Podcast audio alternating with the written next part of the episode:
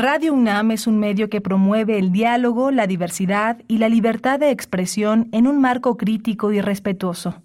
Los comentarios expresados a lo largo de su programación reflejan la opinión de quien los emite, mas no de la radiodifusora. Radio UNAM presenta Prisma RU. Una mirada universitaria sobre los acontecimientos actuales. Prisma RU. Relatamos al mundo.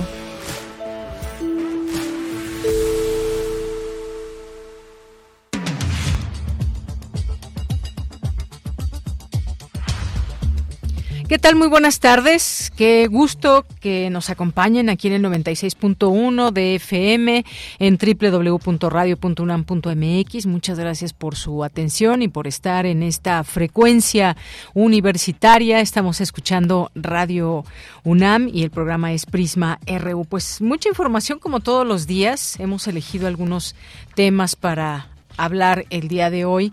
Eh, de los cuales analizar. Y está este comunicado entre distintos que va enviando el EZLN y habla de una alerta de aproximación, varias muertes necesarias y pues prácticamente habla de un largo, profundo análisis crítico, autocrítico y de consultar a los pueblos zapatistas y pues se decidió la desaparición de los municipios autónomos rebeldes zapatistas y las juntas de buen gobierno. ¿Esto qué significado tiene? ¿Qué significa en cuanto a las acciones que haya con las comunidades zapatistas o de qué significado tiene pues esto. Eh, muchos eh, han de ubicar estos famosos caracoles, que pues son todas estas formas también en que se han autogestionado y más. Vamos a hablar de ello, permanecerán cerrados al exterior hasta nuevo aviso, aunque se mantienen. ¿Cuáles son las razones? ¿Cuál es este proceso que está pasando el, eh, pues el Ejército Zapatista de Liberación Nacional o el neozapatismo o por qué toman esta decisión. Ya lo conversaremos eh, con el maestro Raúl Romero, él es investigador del Instituto de Investigaciones Sociales de la UNAM, columnista del periódico La Jornada y nos va a platicar de, de esto, qué opinión tiene al respecto de este tema.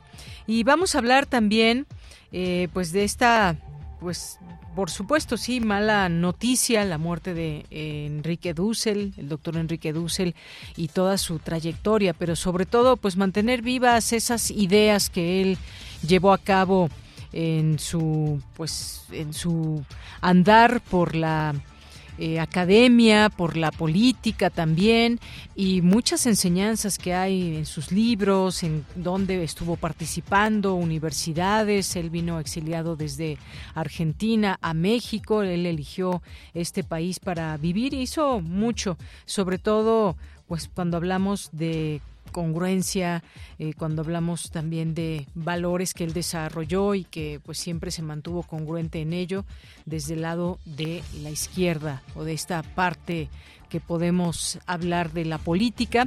Y bueno, pues tenemos una, una nota especial, una semblanza y también tendremos una entrevista para hablar del personaje y sus enseñanzas con el doctor John Ackerman, que pues tuvo muchas ocasiones acercamientos con él, entrevistas a través de de TV UNAM y vamos a platicar con él sobre, sobre eh, el doctor Enrique Dussel.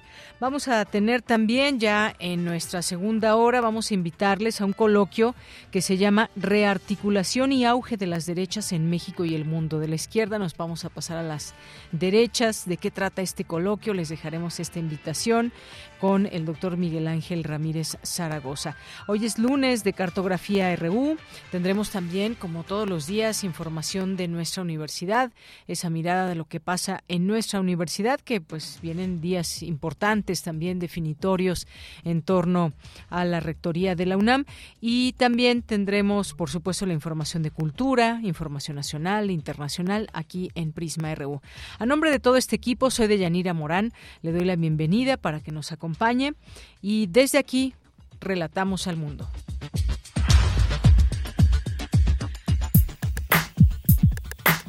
Relatamos al mundo.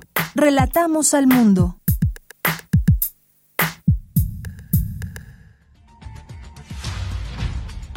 Y en este lunes 6 de noviembre, en la información universitaria, la UNAM y otras instituciones lamentan el fallecimiento del doctor Enrique Dussel, Orgullo UNAM, teólogo, historiador y uno de los grandes filósofos de América Latina del siglo XX.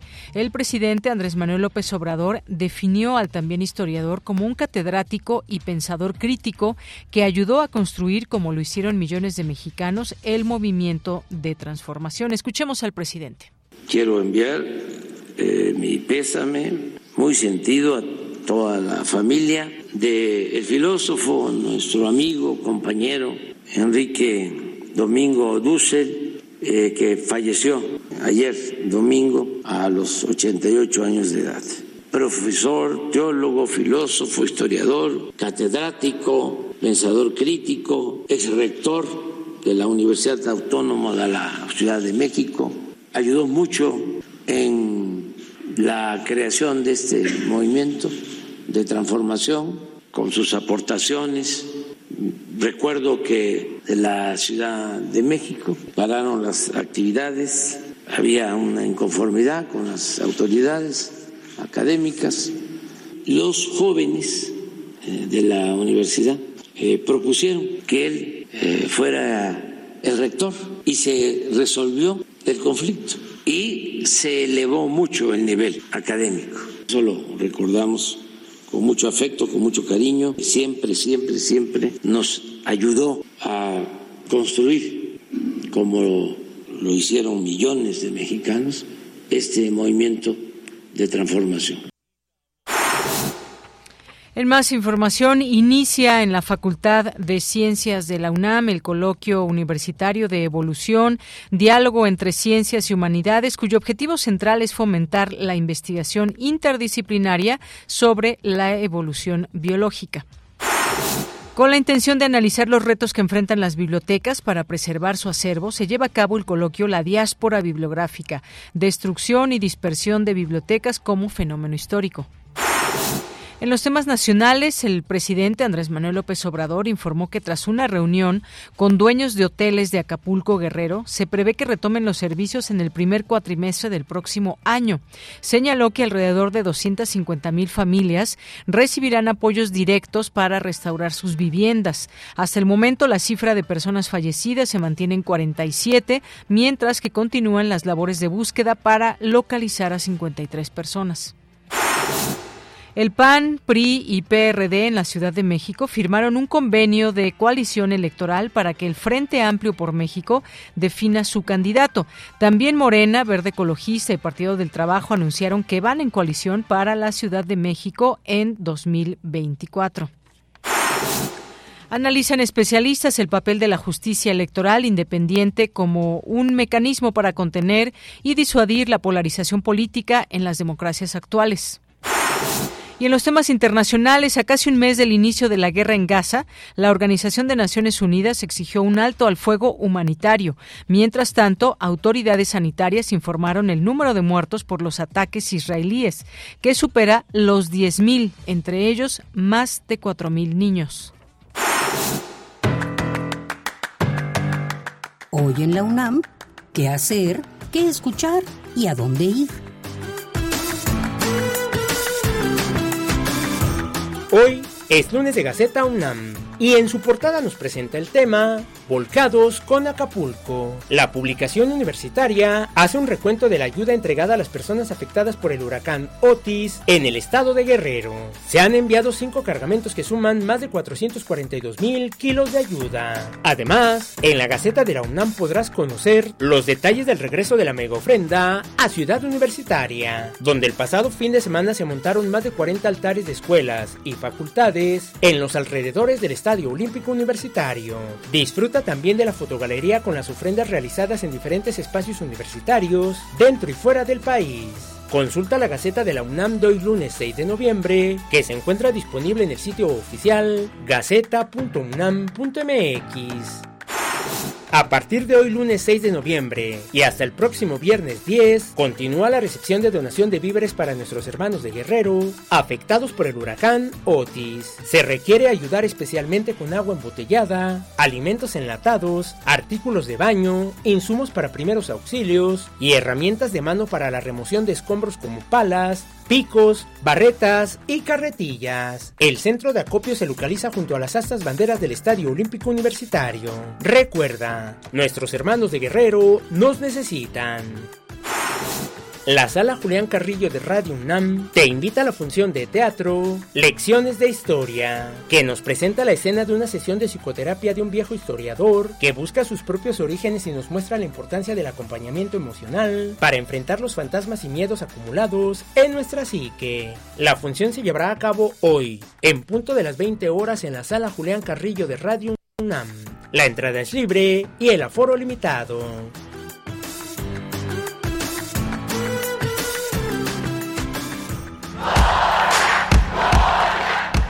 Campus RU.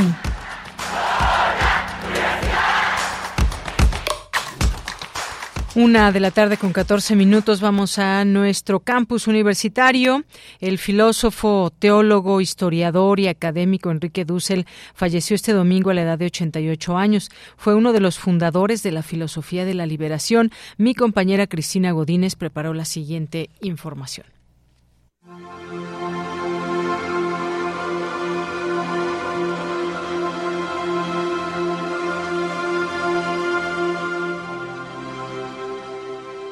Enrique Domingo Dussel Ambrosini nació en Mendoza, Argentina, el 24 de diciembre de 1934. De niño comenta que quería ser pintor, pero a los 18 años se decidió por la filosofía. Yo nací en un pequeño pueblito de 5.000 habitantes, con tierra por camino, sin estar ni siquiera faltado. Mi primera experiencia es el caballo, el olor al vino, porque era un lugar, se producía vino. Un lugar muy, muy prístino. Mi padre era un médico sumamente generoso y dedicado a la gente más necesitada. Cuando la huella se terminaba en el camino, tomaba caballo para llegar a la gente. Además, mi madre también era una mujer muy especial, venía de la gran capital, Buenos Aires, y se fue a enterrar con el médico en un pueblito pequeño.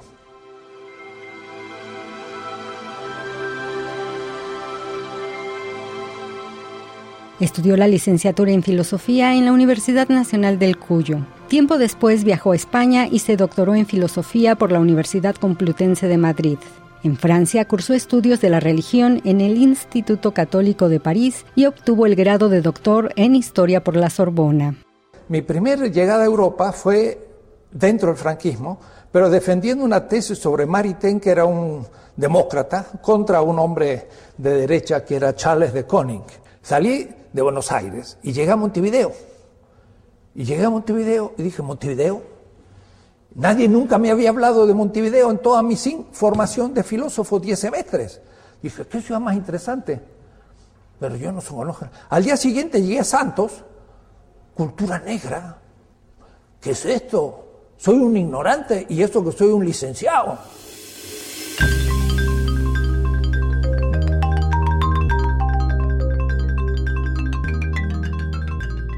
En medio de la dictadura militar, en 1973 sufrió un atentado en su casa con una bomba, por lo que en 1975 partió al exilio y se asentó en nuestro país, en donde desarrolló gran parte de su carrera académica. Fue profesor e investigador del Departamento de Filosofía de la Universidad Autónoma Metropolitana, Unidad Iztapalapa, y rector interino de la Universidad Autónoma de la Ciudad de México. Obtuvo varios doctorados honoris causa, entre ellos por la Universidad de Friburgo, Suiza, y por la Universidad Mayor de San Andrés, Bolivia. Fundó la revista de Filosofía Latinoamericana y durante la primera década del siglo XXI formó parte del grupo Modernidad Colonialidad, el principal colectivo de pensamiento postcolonial en América Latina. El giro descolonizador es un giro epistemológico y sus antecedentes yo diría son el boom literario que es descolonizador. La teoría de la dependencia, que permite empezar a entender económicamente la estructura de la globalización ya en los años 60 del siglo pasado. Y también lo que en el plano religioso político se llamó la teología de la liberación, que movió el imaginario popular a otro nivel. Y en ese contexto surgió un grupo en Argentina y después se generalizó que hemos llamado filosofía de la liberación.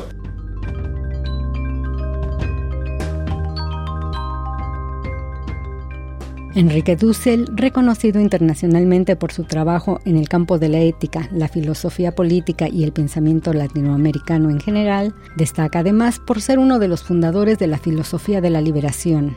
Autor de más de 50 libros, entre ellos Lecciones de Filosofía de la Liberación, El humanismo semita, para una deconstrucción de la historia de la ética y América Latina, Dependencia y Liberación. En América Latina, la biografía de un filósofo es parte constitutiva de su obra, porque a diferencia de los europeos donde ya tienen hecha la historia y si saben por qué son lo que son y qué maestros tuvieron, entre nosotros el pensar supone un recorrido biográfico que significa darse cuenta dónde el pensador puso su cuerpo. Personalidades de la cultura, la academia y de la política lamentaron la partida del gran filósofo y humanista. Descanse en paz, Enrique Dussel. Para Radio UNAM, Cristina Godínez.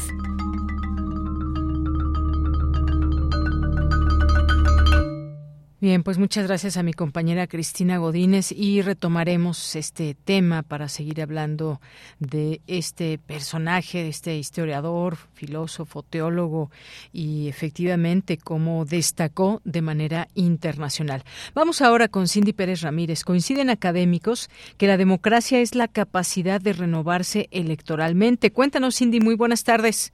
Deyanira, es un gusto saludarte. Muy buenas tardes. Durante el Foro Internacional Estado de Derecho, Justicia Abierta y Elecciones, organizado por el Instituto de Investigaciones Jurídicas, el doctor Samuel Iskarov, profesor e investigador de Derecho Constitucional en la Universidad de Nueva York, destacó que la democracia se caracteriza por su capacidad para aceptar la derrota. Además, en su intervención subrayó las diferencias sustanciales entre democracia y populismo. La democracia requiere un largo horizonte temporal el populismo cambia todo eso. El populismo es la política de lo inmediato. Las elecciones no se presentan como alternativas entre dos partidos o dos ah, posiciones, sino como un enfrentamiento entre la salvación y la perdición. Que lo importante de las instituciones en mantener la capacidad de la democracia de, de renovarse ah, electoralmente. El ataque viene de adentro por por estos nuevos caudillos que son todos elegidos y en gran parte elegidos legítimamente.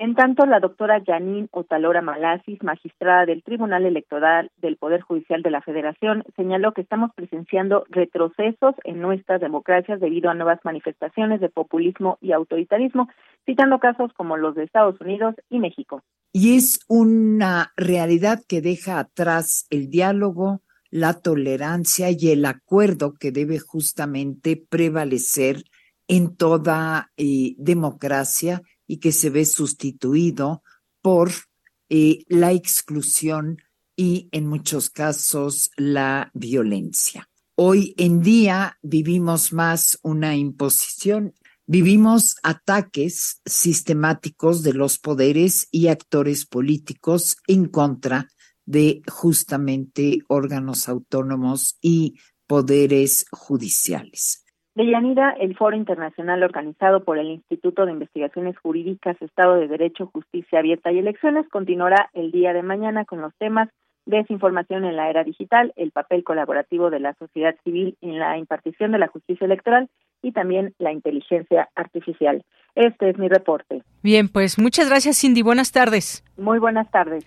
Bien, temas muy interesantes que nos llevan a seguir platicando de la democracia, de eh, populismo, la política de lo inmediato, dice el doctor que escuchábamos, em, en fin, muchas cosas que derivan de aquí y sobre todo pues preparándonos también para, para este proceso electoral que está ya eh, pues dando arranque. Sobre todo ya escuchamos ahí todos los spots que vamos a estar durante este periodo escuchando en los distintos medios de comunicación. Y bueno vendrán momentos también definitorios ya lo que son las campañas y cómo desde dónde se discute todo esto y qué significa la democracia hoy en nuestros tiempos. Vamos ahora con Dulce García. Tiene lugar en la UNAM el coloquio la diáspora bibliográfica destrucción y dispersión de bibliotecas como fenómeno histórico. ¿Qué tal, Dulce? Muy buenas tardes. Así es, Yanira. Muy buenas tardes aquí al auditorio. De Yanira, el Instituto de Investigaciones Bibliográficas de la UNAM, la Biblioteca y Hemeroteca Nacional, así como el Programa de Historia del Patrimonio Documental Mexicano, organizaron este coloquio que comentas de Yanira, la diáspora bibliográfica, destrucción y dispersión de bibliotecas como fenómeno histórico. Esto con la intención de dar a conocer cuáles son los retos que enfrentan las bibliotecas para tener sus colecciones y por qué existe una dispersión de publicaciones. Al respecto, ¿qué te parece si escuchamos las palabras del doctor Manuel Suárez, académico del Instituto de Investigaciones Bibliográficas y organizador de este evento? Escuchemos.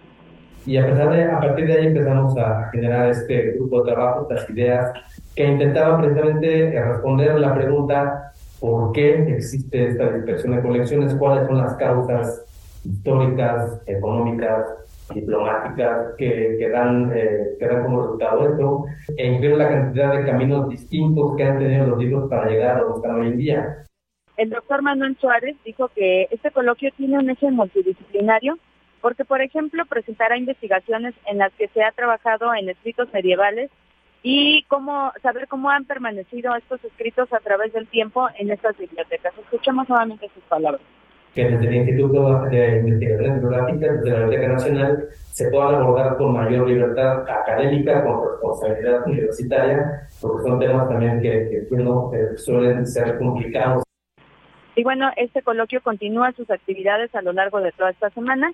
Para conocer su programación se pueden consultar las redes sociales del Instituto de Investigaciones Bibliográficas de la UNAM. Esta es la información. Bien, Dulce, muchas gracias y buenas tardes. Gracias a ti, muy buenas tardes. Continuamos. Prisma RU. Relatamos al mundo.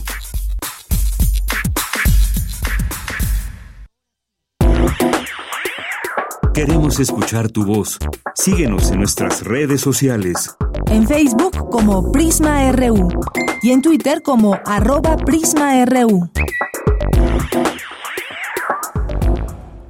Una de la tarde con 26 minutos. Eh, les hablaba al inicio del informativo de este comunicado eh, del EZLN y que, pues bueno, con fecha del 5 de noviembre, eh, con fecha del día de ayer, y habla pues de la desaparición de los municipios autónomos rebeldes zapatistas y las juntas de buen gobierno.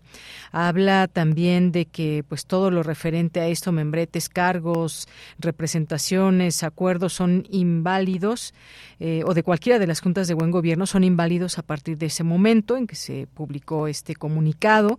Eh, ninguna persona se puede presentar como miembro, autoridad o representante o junta de buen gobierno y pues eh, los acuerdos que que están aquí antes de esta fecha con organizaciones no gubernamentales, organizaciones sociales, colectivos, grupos e instancias de, eh, de, solidaridad en México y el mundo se mantienen hasta la expiración de los mismos, pero no se podrán hacer nuevos acuerdos con estas instancias de la autonomía zapatista por la simple razón de que ya no existen.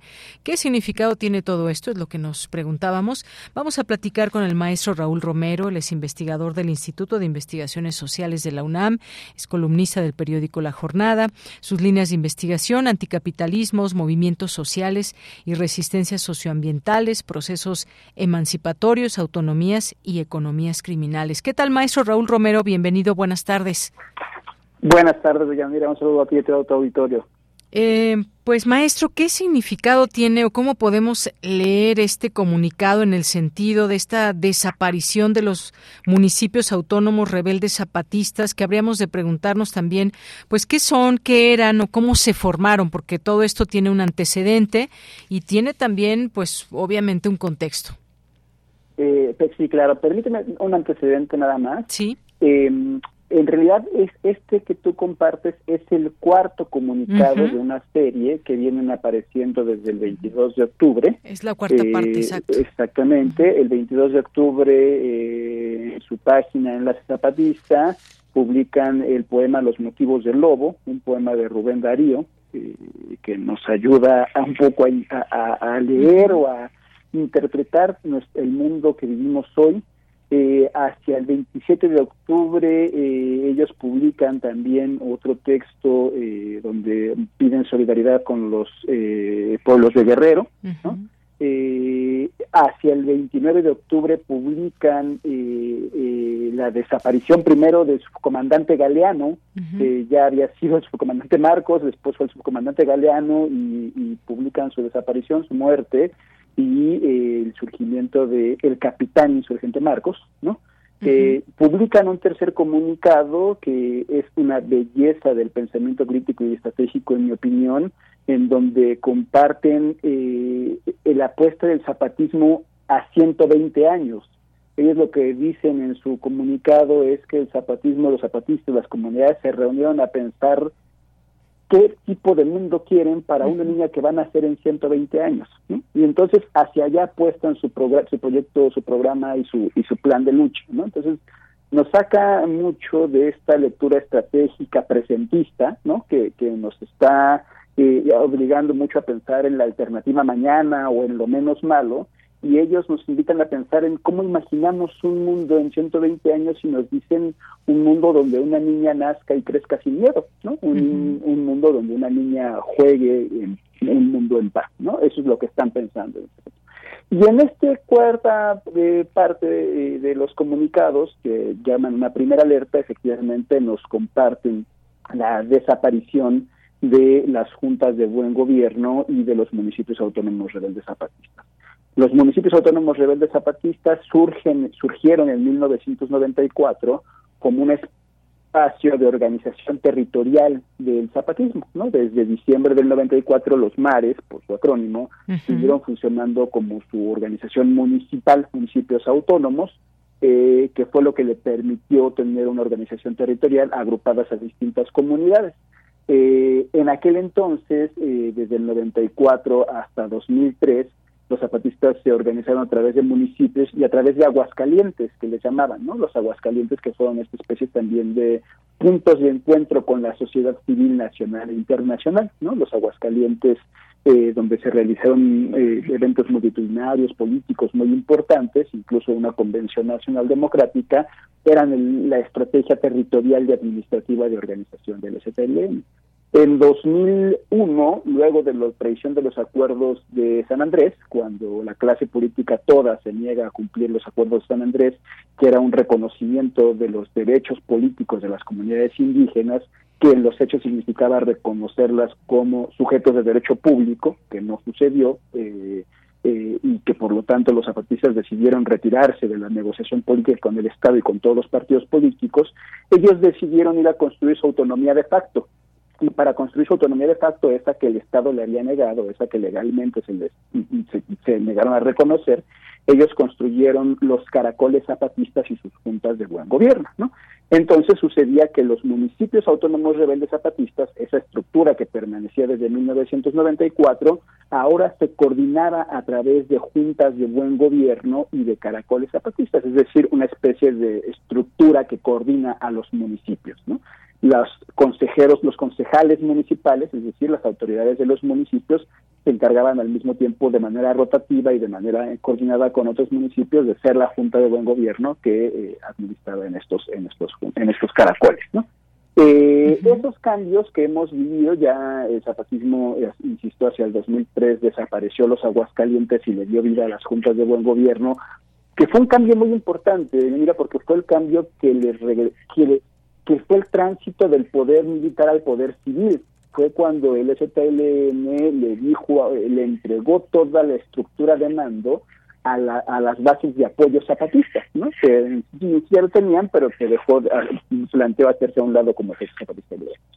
Y desde entonces, desde 2003 hasta la fecha, eh, se han venido consolidando los municipios autónomos rebeldes zapatistas ya en sus 30 años, las juntas de buen gobierno en sus 20 años, que también se cumplen en, agosto recientemente, y se han eh, se venían consolidando y en lo que nos anuncian el día de ayer los compañeros, las compañeras del STLN, es que están realizando cambios y que por ahora tanto los municipios como las juntas desaparecen y que presentarán una nueva estructura de gobierno.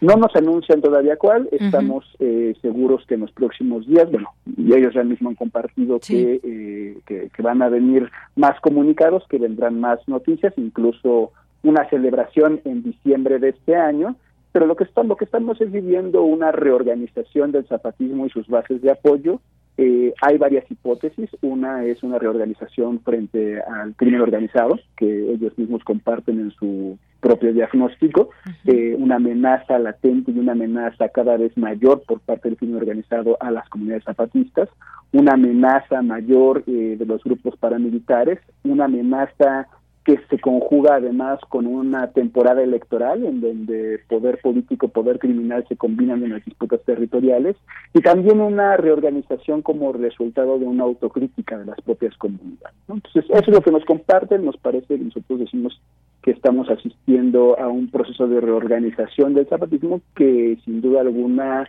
eh, será otra vez eh, eh, algo bastante creativo e imaginativo para, para, para aquellos eh, nos muestren cómo es que sus estructuras de gobierno desde abajo, de gobierno, de pueblo gobierno, han venido funcionando. Eso es a grandes rasgos, Yanira. Eso es a grandes rasgos, sí, sí, es que efectivamente ese comunicado último firmado por el subcomandante Moisés eh, agregó también que se mantienen los caracoles, eh, también hablan de estas razones y el proceso por el que se tomó esta decisión y que justamente lo que usted mencionaba, la irán platicando en los siguientes comunicados, habla de la valoración en esta fase final se inició hace unos tres años y que también irán explicando cómo es, cómo se ha ido gestando una nueva estructura de la autonomía zapatista. Pues muy interesante, sobre todo pues de cara estamos a muchas situaciones. En Chiapas, bueno, han tenido una situación también, digamos, difícil en temas de violencia. Eh, está enmarcado esto. Eh, viene un proceso electoral también muy importante. Eh, cómo, cómo se ve desde las distintas ópticas de estos grupos políticos a los zapatistas. En fin, hay cosas interesantes que pues iremos, nos irán descubriendo eh, de acuerdo a estos eh, comunicados, pero sin duda importante, digo, no, no deja de sorprender pues el hecho de que, de que desaparezcan los municipios autónomos rebeldes zapatistas, habla de, de crítica, autocrítica también en todo esto. ¿Cómo, cómo podemos ver al zapatismo hoy en día, al, al? Pues este, está una quizás más eh, desde la sociedad civil, cómo está este grupo, qué tanto pues eh, sabemos o no de ellas y ellos, cómo, cómo es que lo vemos hoy a este movimiento desde 1994 que muchas personas pues estuvimos eh, digamos en esos momentos tan álgidos, tan fuertes, maestro.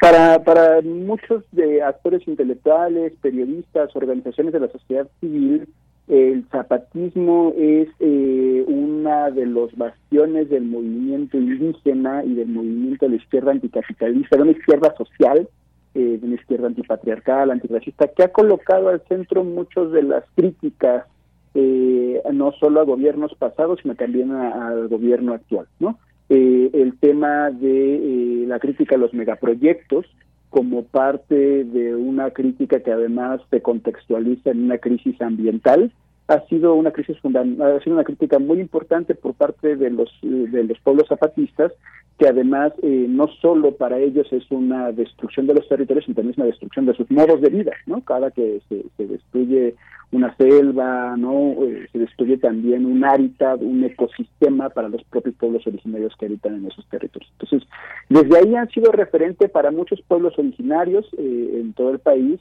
y su lógica de eh, hacer una crítica rotunda al sistema, no solo al Estado, no solo a tal gobierno, sino al sistema en su conjunto, ha sido también una referencia para el mundo entero, ¿no? Recordemos que apenas en 2020-2021, en plena pandemia, eh, eh, aproximadamente 180 zapatistas, hombres y mujeres y personas de la, de, la divergencia sexogenérica, fueron a Europa a encontrarse con otros colectivos y pueblos en resistencia, donde encontraron efectivamente problemas que son similares en todo el mundo. El problema de la migración como un problema de la devastación territorial que, está obligando y está expulsando a la gente, el problema ambiental como un problema del sistema que tiene una raíz ecocida, el problema del patriarcado como uno de los fenómenos que ha permitido la emergencia de nuevos movimientos de mujeres y, personas no binarias o eh, eh, de la divergencia sexogenérica o incluso también movimientos de cooperativas autogestivos que recuperan el trabajo para sí, que recuperan la forma de eh, tener de manera autogestiva satisfecha la vida. ¿no? Entonces, uh se encontró con distintos actores. En México, desde luego, ha dialogado también profundamente con los movimientos de víctimas, con los movimientos de desaparecidos, con los movimientos de mujeres. Entonces, sigue siendo un referente para la izquierda social. Y además también el zapatismo en 2021 nos alertó sobre la posibilidad de una guerra civil en Chiapas. Y eso fue muy interesante dado que ellos, ellas, mientras todo el mundo pensaba que Chiapas estaba en paz y que se vivía eh, eh, eh, un, un, estado en calma, ellos, ellos nos alertaron de un estado que se estaba desmoronando, que se estaba confrontando, que estaba viviendo graves problemas. Y lo que vimos después de 2020-2021 para acá ha sido precisamente confirmar la hipótesis que ellos y ellas han venido construyendo eh, desde sus propios territorios, ¿no?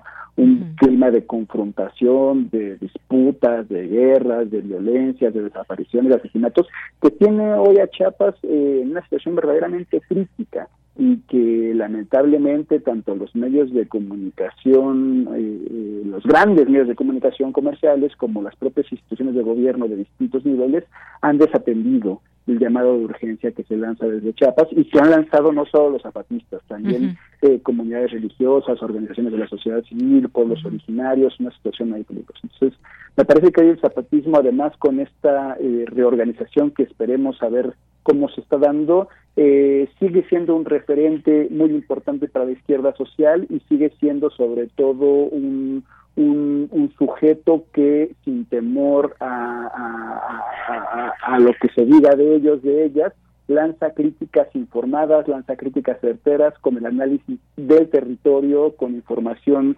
certera y confirmada sobre lo que está pasando no solo en Chiapas, sino además con una perspectiva de todo el mundo. Muy bien, maestro. Pues muchas gracias. Sí, efectivamente, en este comunicado también hablan de pues todo lo que pasa en el tema de lo que llaman ellos el crimen desorganizado, sobre todo en algunas zonas, en algunas cabeceras municipales. Mencionan San Cristóbal de las Casas, Comitán, Las Margaritas y Palenque. Bueno, pues muchas gracias por ponernos, pues digamos, en contexto de lo que está pasando y este comunicado que es digno de analizar, como pues los anteriores, por supuesto, que ya vienen platicando estos cambios y cómo va a quedar finalmente esta organización zapatista. Pues muchas gracias, maestro, y ya iremos platicando del tema posteriormente.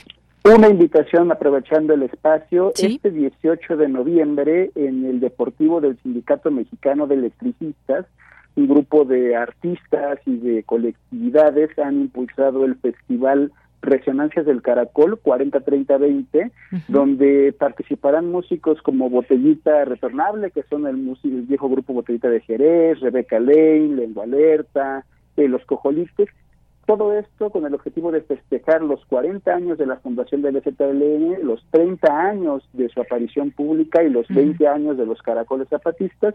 Todo el dinero recaudado será entregado o llevado a las comunidades zapatistas, dado que siempre ahí ha sido también las artes, los músicos, eh, eh, la sociedad civil, un, acompañamiento clave del ZLN, pues aquí están también estas organizaciones eh, reviviendo también esta forma de organización y de protesta y de solidaridad. Muy bien, maestro. Pues muchas gracias y buenas tardes. Que tengas buena tarde. Hasta luego. Hasta luego. Maestro Raúl Romero, investigador del Instituto de Investigaciones Sociales de la UNAM. Continuamos. Prisma RU. Relatamos al mundo.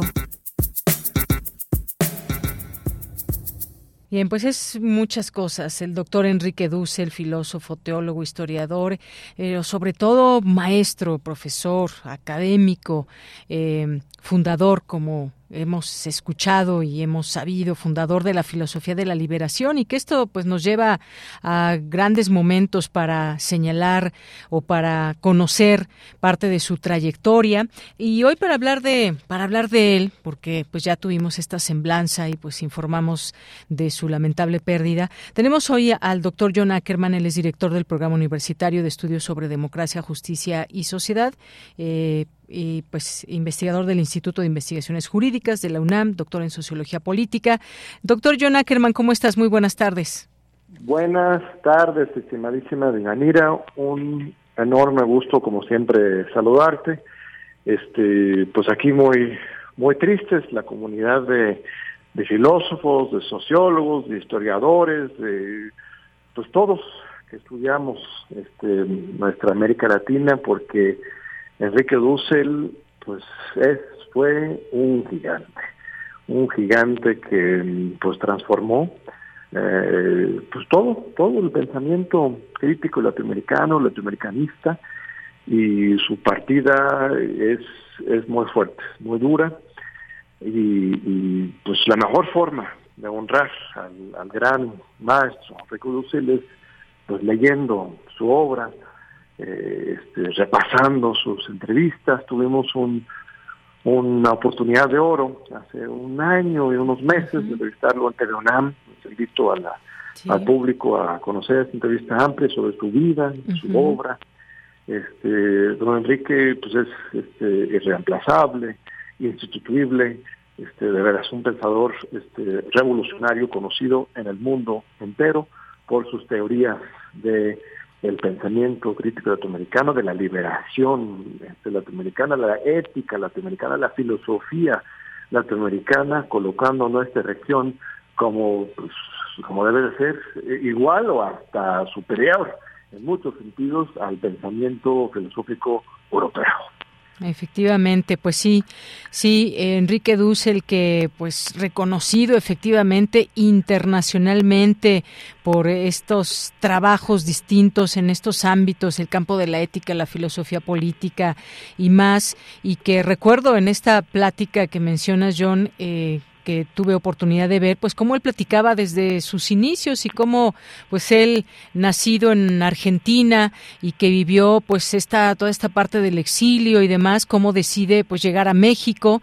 Y aquí, pues se conectó con mucha gente, se conectó con la universidad, por supuesto, con el conocimiento y pues creó muchas cosas desde aquí. Y este legado que son muchos muchos libros y una trayectoria enorme, eh, maestro, profesor de muchas y tantas generaciones John.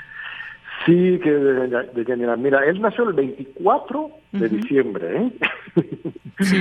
casi, casi como el niño Dios, este, de 1934. Entonces, este, eh, hubiera estado a punto de cumplir sus 89 años. Nació en La Paz, en Mendoza, Argentina, y efectivamente en los eh, ya en los este, 60, 70 era un pensador muy importante, pero con el golpe este argentino. Eh, eh, incluso relata en esa misma entrevista de que a su casa le fuera aventada una bomba Molotov, este, fueron víctimas directas de la represión, tuvieron que venir a, a México, él y su familia, y este fue en México, fíjate, que eso justamente en esos años, que éramos, seguimos siendo, pero en particular los 70 es un crisol de pensamiento crítico latinoamericano. Venían muchos refugiados intelectuales, activistas a México este, como un refugio para estas, estas personalidades.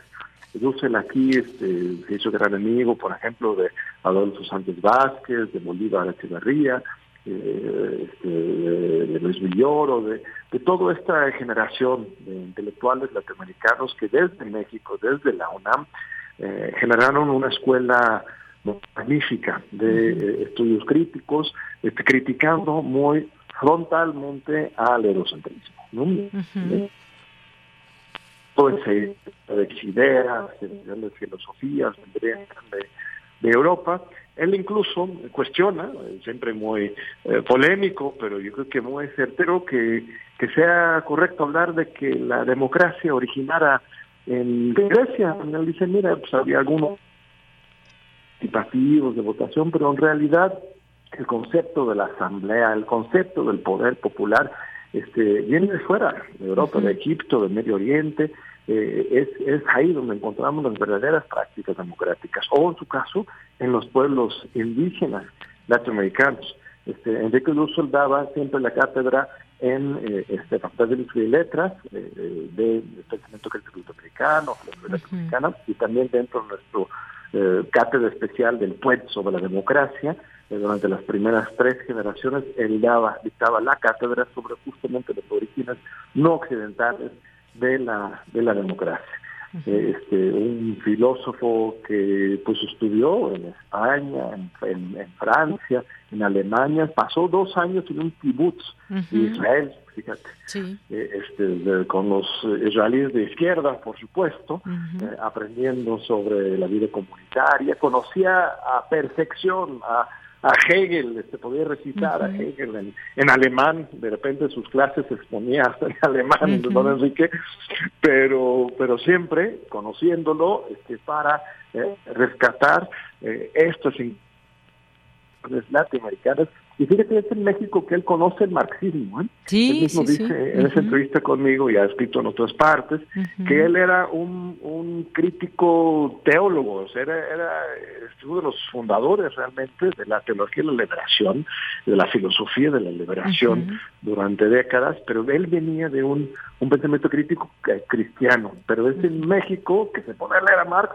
todos los tomos de Marx dialogando con Sánchez Vázquez, con con Bolívar Echeverría y ahí es donde redondea su pensamiento, un marxismo, por supuesto, en las últimas décadas, pero siempre desde esa visión eh, ecléctica y a partir de la ética este, cristiana radical, ¿no? Así es, pues una trayectoria amplia, consistente, a fondo y pues también en distintos momentos pues lo vimos como pues sí un reconocido académico que también fue militante de un partido o de un movimiento como lo fue Morena, no podemos dejar de, eh, de mencionarlo y además pues una persona que siempre se ubicó a la izquierda hablando políticamente. Eh, ¿qué, ¿Qué importancia también eh, deja en esta formación, digamos, se habla del ideólogo uno, o uno de los ideólogos de la cuarta transformación, John? Por supuesto, por supuesto. Este, pues, don Enrique fue hasta el año pasado eh, secretario de formación política del Comité Ejecutivo Nacional de Morena. Eh, durante unos dos, tres años ocupó esa cartera desde ahí este, lanzó una cantidad de, cursos fascinantes para la militancia. Efectivamente, no se quedaba dentro de la torre de marfil, sino le interesaba muchísimo acercarlo, acercarse directamente al pueblo, a los militantes, a los fundadores, a las bases de, Morena, siempre muy generoso con, con su tiempo, eh, este, dedicando horas a, a reuniones, a seminarios, a eh, discusiones tanto con los líderes de Morena como con las bases eh, de Morena, siempre eh, sí. muy congruente, ¿no?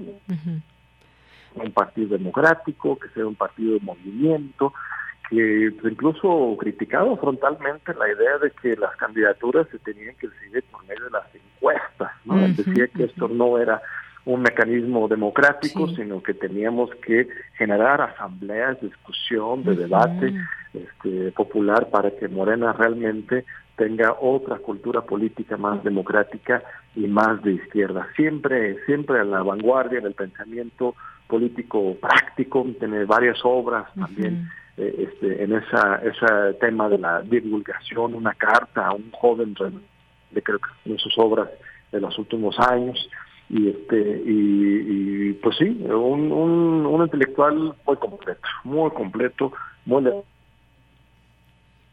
ay ahí perdimos que lo vamos a extrañar este, terriblemente Claro que sí. Bueno, pues John, muchas gracias, muchas gracias por compartir con nosotros, pues estos también momentos, porque tú tuviste oportunidad de conocerlo y de estar, eh, por supuesto, por ejemplo, en una entrevista en uno de tus de tus programas y en donde nos acercaste muy bien al personaje y él, pues en esa entrevista, eh, pues habla desde pues sus vivencias también, sus experiencias y además una persona siempre muy muy abierta, muy sencilla, siempre que se le pedía alguna entrevista o alguna eh, cuestión académica, siempre abierto a ello, esa, esa sencillez que, que lo caracteriza, también importante mencionarla. Así es, así es una gran, gran, gran persona. Eh, este, sí, siempre listo a, compartir, a dialogar, un gran amigo, admirado, ha estado muchas veces en la casa, hemos conversado sobre miles temas. También era muy cercano a, a la izquierda más radical de América Latina, de, Chávez, de Castro, este, siempre buscando eh, este, articular redes latinoamericanas a favor de un cambio social este, muy profundo. Así es. Bueno, pues John Ackerman, muchísimas gracias por compartir con nosotros sobre Enrique Dussel, el doctor, que pues siempre, por supuesto, se le extrañará, pero ahí estarán sus obras para seguir eh, aprendiendo, aprendiendo de sus libros, aprendiendo de todo esto que dejó pues en vida una trayectoria enorme. Muchas gracias. Gracias a ti, estimada Deyanira. Este, un fuerte abrazo para su familia, para Enrique Dussel, este, Peters, este colega de la UNAM, toda la familia de Enrique. Eh, no sé si ya tengan los datos, eh, va a ser velado este, mañana. Mañana, ¿en dónde? de noviembre, en la funeraria Galloso Fieles Cuevas, desde la una hasta las 8 de la tarde. Entonces, este, pues ahí nos veremos para claro que homenaje en cuerpo presente al gran maestro. Muy bien. Muchas gracias, John. Un abrazo. Hasta luego. Bueno, ahí teníamos un poquito de problemas en la comunicación con John Ackerman, muy, amable también siempre. Muchas gracias por esta conversación y que pues voy a leer este pedacito de algo que en algún momento escribió Enrique Dussel, el político creador de lo nuevo que lucha por la justicia en favor de la vida más justa de un pueblo, se propone como posible lo imposible para el anarquista o la extrema izquierda porque para ellos es un mero reformismo o un engaño del pueblo. Enrique Dussel, bueno, pues en paz descanse y ya escuchábamos ahí también está eh, este lugar, este sitio donde serán velados sus restos y pues bueno, descanse en paz y un abrazo solidario, por supuesto, a su familia. Continuamos. Sala Julián Carrillo presenta ¿Qué tal, Monse? ¿Cómo estás? Hola, ¿qué tal, Deyanira? Equipo de Prisma RU, por supuesto, a quienes escuchan esta sección todos los lunes a través de Radio Universidad, donde les damos los flechazos culturales. estrenamos programación de noviembre de ella, así que... Eh, pues, sí, sí, sí. Lo leí a través del Facebook de la sala Julián Carrillo. Eh, mira, estos dedos que traen así, es de eso, chica. Tú sabes, tú sabes qué página seguir, Facebook Sala Julián Carrillo. Por supuesto, identifíquense si escuchan esta sección porque de repente vienen a visitarnos aquí en Adolfo Prieto número 133 y nos dicen, sí, escuchamos siempre Prisma RU, sí, ya, de, escuchamos ahí, entonces la programación ya la tenemos aquí apuntada en nuestro celular, en nuestra agenda, en nuestras lonas que están afuera y carteles, porque Redoble de Tambores llegó con ustedes hoy. Hoy tenemos estreno de la obra Lecciones de Historia, que va a estar en temporada noviembre y diciembre, y pues no se la pierdan, es entrada libre, nuestra eh, sala funciona de esta manera, así que ustedes podrán disfrutar hoy a las 8 de la noche una eh, importante obra sobre psicología, sobre la psique y sobre estos temas que nos ahondan en lo más profundo de nuestra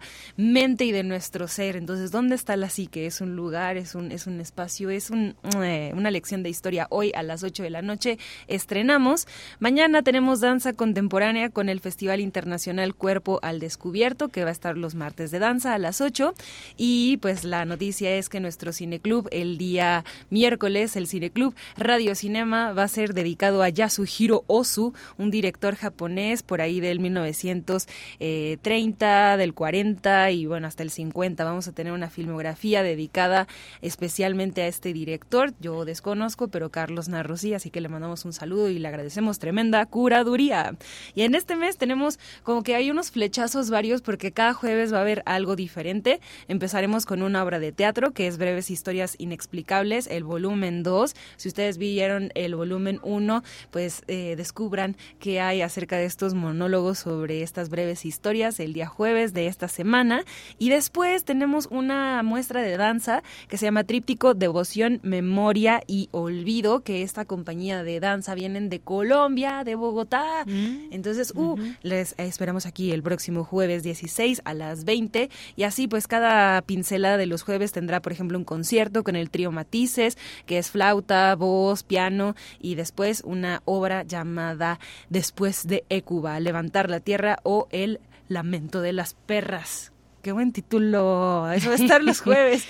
y por supuesto, viernes de intersecciones, conciertos en vivo aquí de 9 a 10 de la noche.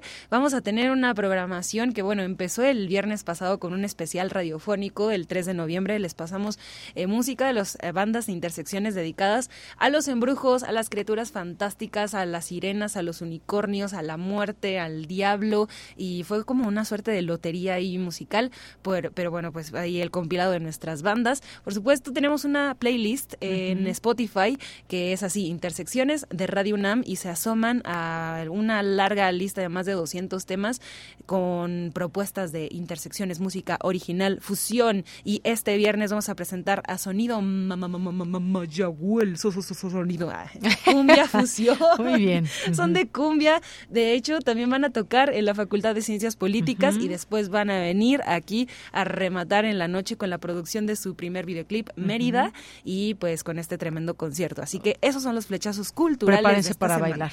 Exactamente, sí. Prepárense para bailar. Y bueno, pues bonus track, ya que se están escuchando aquí, el miércoles, después de la película de Yasuhiro Osu, vamos a tener una proyección de un videoclip musical del grupo Polora. Así que les invitamos, entrada libre, ahí conversamos, nos dicen que nos conocen, les decimos que eh, los conocemos, les damos un obsequio a quienes escuchen esta sección y ahí todos hacemos ahí comunidad en la sala Julián Carrillo, aquí abajito, aquí abajito de nuestras instalaciones. Claro que sí. Pues Monse, muchas gracias. Muchas de nada, gracias a todos. Gracias y pues te vemos pronto aquí y te verán pronto también Radio Escuchas ahí en la sala Julián Carrillo. Bueno, Abrazo pues sonoro. abrazo sonoro y nos vamos a un corte, regresamos a la segunda hora de Prisma RU. Tu opinión es muy importante. Escríbenos al correo electrónico prisma.radiounam@gmail.com.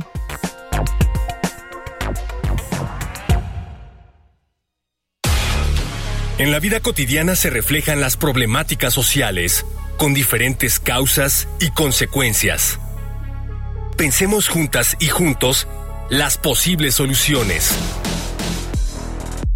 Vida cotidiana.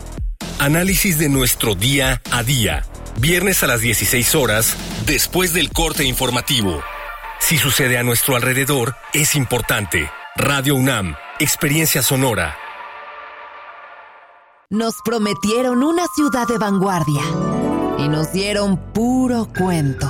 Dicen que apoyan a las mujeres, pero cerraron las estancias infantiles. Prometieron una ciudad más segura, pero la violencia de género sigue aumentando. Pero ahora sí, se les va a acabar el cuento. Nuestra ciudad nos necesita. Sé parte de la solución. PAN. Ciudad de México. Mensaje dirigido a la militancia y simpatizantes del PAN. Mensaje dirigido a militantes, simpatizantes y Consejo Nacional de Morena. Con los gobiernos de Morena en la Ciudad de México, estamos haciendo realidad la cuarta transformación. Las y los estudiantes de preescolar a secundaria pública tienen una beca mensual. Hay nuevas preparatorias, universidades, hospitales, parques e internet gratis en toda la ciudad. Tenemos un mejor transporte público, digno, accesible y de calidad. Y la seguridad está en su mejor momento. Vamos por el camino correcto. En la Ciudad de México, la esperanza nos une. Morena, la esperanza de la Ciudad de México. Esto no es un promocional. Esto es un manifiesto. Contra la velocidad. Contra el ruido. Contra el algoritmo. Contra la individualidad. Contra lo que nos divide. Contra la automatización. Contra los likes. Contra las tendencias. Contra el consumo. Contra todo aquello que nos anestesia. Las pequeñas parolas. Un bálsamo contra la modernidad. Todos los jueves. 10 de la noche. Resistencia modulada. Radio UNAM. Experiencia sonora.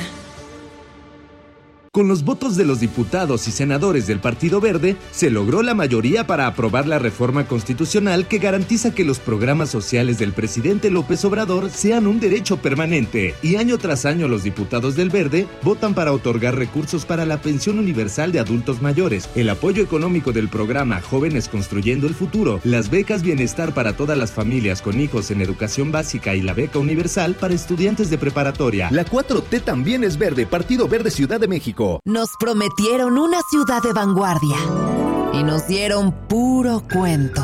Dicen que apoyan a las mujeres, pero cerraron las estancias infantiles. Prometieron una ciudad más segura, pero la violencia de género sigue aumentando. Pero ahora sí, se les va a acabar el cuento. Nuestra ciudad nos necesita. Sé parte de la solución. PAN, Ciudad de México. Mensaje dirigido a la militancia y simpatizantes del PAN. Queremos escuchar tu voz. Síguenos en nuestras redes sociales. En Facebook como Prisma RU y en Twitter como arroba PrismaRU.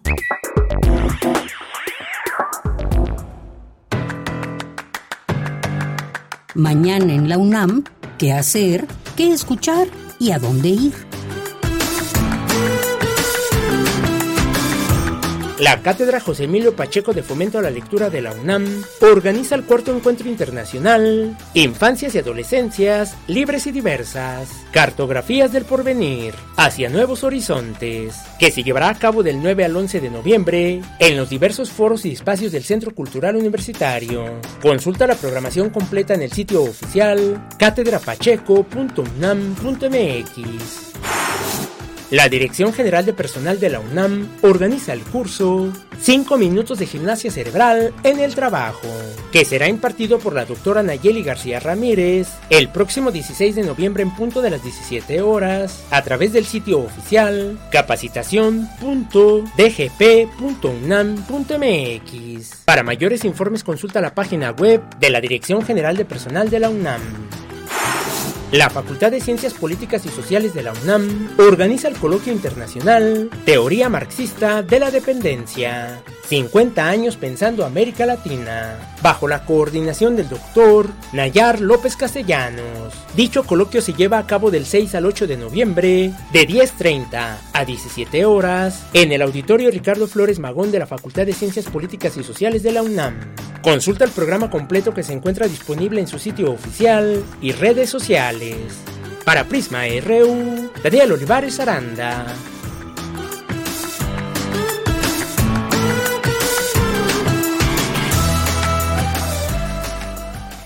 Estaba yo aquí en el chisme con Montserrat Muñoz hablando de zapatos y de muchas cosas. Pero bueno, venimos ya a eh, pues a mandar saludos, por supuesto. Siempre es importante, siempre es importante eh, tener esta comunicación con ustedes, que nos escriben, que nos preguntan, que nos sugieren y más. Nos dice aquí Jorge Morán Guzmán, Enrique Duz, el gran pensador, propongo hablar sobre la filosofía de la liberación y sobre la teología de la liberación. Grandes temas, Jorge, también aquí que podemos abordar en estos espacios, por supuesto. Paloma Guzmán, también muchos saludos. Jorge también nos dice, propongo hablar con claridad, consistencia y amplitud amplitud sobre la realidad de Chiapas. La información al respecto no es muy clara y preocupa saber bien lo que sucede. Pues sí, importante saber lo que sucede pues en cualquier parte de, nuestro país y estamos hablando de México pero en este caso como sabemos Chiapas es un estado que tiene tanto que ofrecer y tanta pobreza también a la vez o sea tiene es un país un, un estado muy pobre pero a la vez también es un estado que pues tiene en la parte de la naturaleza muchas cosas que ofrecer, mucha gente que va de visita ya, que el turismo también es importante para esta zona, es eh, pues hay distintos mercados donde se vende eh, pues eh, la comida típica de allá, la ropa sobre todo, todas estas manos de muchas personas que se dedican a hacer artesanías, a hacer ropa, muchas mujeres que tejen, que hacen y que venden sus productos. Y muy importante importante todo esto también mencionarlo, una población indígena importante. Estábamos hablando hace unos momentos de pues el tema del zapatismo también. Gracias, Jorge. Mario Navarrete, saludos. César Soto, que nos dice la aportación del filósofo alemán Hegel en la dialéctica, el idealismo alemán y la concepción de la constitución política como el espíritu de la nación entre otros aspectos de estudio. Gracias. Eh, Paloma Lorenzo también nos dice, viva el ZLN, repetir a qué hora y dónde se será velado don Enrique. Gracias. No se oyó un abrazo. Ahorita se los digo ya, el doctor John Ackerman me ha mandado esta información para que pudiéramos dársela al público, dado que pues ahí al último tuvimos un problema con la comunicación, se cortó. Eh, Mario Navarrete aquí cocinando en una tarde como esta de lunes, ahí se ve pues un montón de elementos que está cocinando en esta cacerola. Eh, muchas gracias y pues aquí ya antojándose para para la hora de la comida. Aarón Caballero también dice esclarecedora intervención a tener en cuenta para formas alternas de organización sociopolítica. Esto con respecto al tema que hablábamos del zapatismo. Gracias, Aarón Caballero, Abelina Correa, muchos saludos. Luis M. García también, Carmen Valencia, Javier Flores, que nos dice su mayor contribución es la filosofía de la liberación, donde critica el método filosófico clásico y propone la anacléctica eh, como un nuevo método de pensamiento crítico integral sobre la realidad humana a partir de su metodología filosófica. Gracias, Jorge. También nos dice, propongo hablar sobre el Estado que guarda el Estado de Derecho en México. Gracias. Eh, Lorenzo Sánchez nos dice, el mundo el mundo de las ideas, la política, la historia, la filosofía de luto. Un abrazo. Y bueno, pues obviamente refiriéndose al doctor Enrique Dussel. Eh, nos dice Jorge, en relación a la diáspora bibliográfica, propongo hablar más sobre los archivos particulares, pues se ha perdido mucha información en forma silenciosa y a veces deliberada. Eh, gracias también aquí a eh, Javier, lo mencionábamos, David Castillo Pérez también, a Jorge Fra, muchas gracias. Eh, Monse, que aquí nos deja eh, pues toda la cartelera, lunes de teatro, martes de danza, miércoles cineclub, jueves teatro danza, viernes, ya saben ustedes, intersecciones. Gracias y pues gracias a todas las personas que nos siguen escribiendo aquí, a que nos mandan videos, como Mario, que 1258 ya está desde esa hora esperando Prisma RU, muchas gracias. Buen inicio de semana, nos dice Jorge también. Eh, dice es necesario actualizar la página, su página de internet. Eh, dice que aparece viento de bronce a las 15 horas, pero ya se transmite otro programa. Eh, gracias, Jorge, aquí por el comentario. Seguramente ya nos están escuchando las personas que están involucradas en esto para poner el nombre correcto. Gracias. Excelente inicio de semana, nos dice Javier, para todo el equipo y al pendiente de las mejores noticias. Y muchas gracias por lo que a mí toca, Javier. Un abrazo. Eh, Marcitania Ortega también, muchas gracias. Otto Cázares apareció por aquí en este timeline de Twitter o de X. Eh, las fábulas pedagógicas explosivas de Patricia Soriano sobre la exposición Explosión Cuerpo Diverso Animal en el MUNAE. Su cartografía de hoy, un poquito más adelante. Gracias, Soto. Ya te escucharemos. André Becerril Toral, Mercedes Sánchez Plasencia, muchas gracias. Gracias a las personas que nos siguen escribiendo. Helen Archibald también, muchas gracias. Y con mucho gusto recibimos aquí sus mensajes en Twitter, X, arroba Prisma RU y en Facebook como Prisma RU. Muchas gracias de verdad y les leemos con mucho gusto y mucho, mucho cariño. Ah, mm, quedaba pendiente decirles esto de eh, lo que nos mandó aquí el doctor John Ackerman. Nos dice...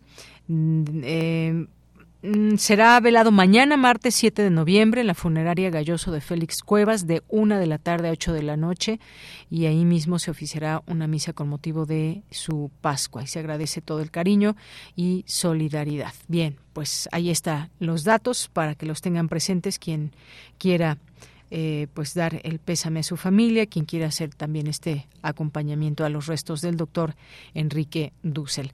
Son las 2 de la tarde con 11 minutos y nos vamos a la siguiente información que nos dejó mi compañera Virginia Sánchez, que está un poco mal de su garganta. Y bueno, me permitiré darles a conocer esta información que nos deja con el objetivo de fomentar la investigación interdisciplinaria sobre la evolución biológica y sus implicaciones en el contexto nacional e internacional en temas de importancia científica, social, política y filosófica.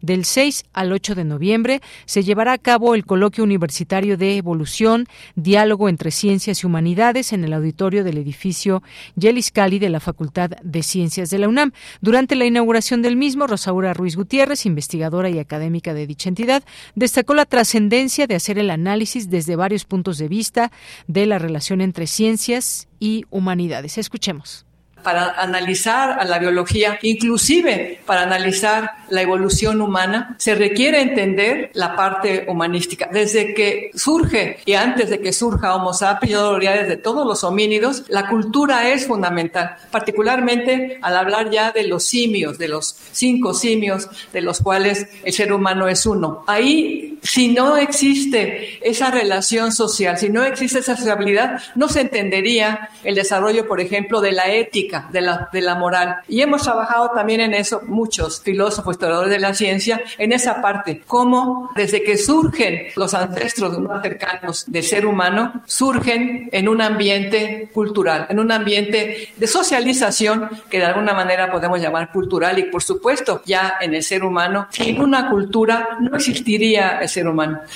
Bien, y por su parte, Ricardo Noguera, investigador de la Facultad de Ciencias, detalló la conformación de este coloquio universitario de evolución. La evolución, como sabemos todos los que nos dedicamos a la biología, es una idea científica que ha consolidado la biología como una ciencia y ha dado cuenta de nuestro origen y nuestras relaciones con la naturaleza. Pero también ha tenido una profunda relevancia en otros aspectos culturales, como la política, la medicina, la historia, la filosofía, etcétera, la literatura. Y, y bien, el día de hoy y los siguientes días tendremos la oportunidad de escuchar conferencias y charlas sobre los distintos aspectos de la evolución contemporánea y el impacto que tiene en diferentes áreas. Entre ellas, la evolución en la biología moderna, la evolución en la política, un aspecto muy importante que trabajamos aquí dentro de la facultad, la historia del pensamiento evolucionista y la evolución, la naturaleza humana y la conducta. Entre las charlas también tendremos conferencias magistrales en las que se tocan puntos controversiales del evolucionismo en la sociedad contemporánea. Finalmente, Adolfo Cheto, jefe de investigación y posgrado de la Facultad de Ciencias, en representación del director de la facultad, Víctor Velázquez, señaló la importancia del diálogo entre las ciencias y las humanidades para enriquecer nuestra comprensión del mundo y abordar los problemas de una manera más efectiva y ética. Este coloquio se podrá seguir en las redes sociales del Seminario Universitario de Evolución. Bien, pues esta fue la información de mi compañera Virginia Sánchez. Nos vamos ahora a la información internacional a través de Radio Francia. Relatamos al mundo. Relatamos al mundo.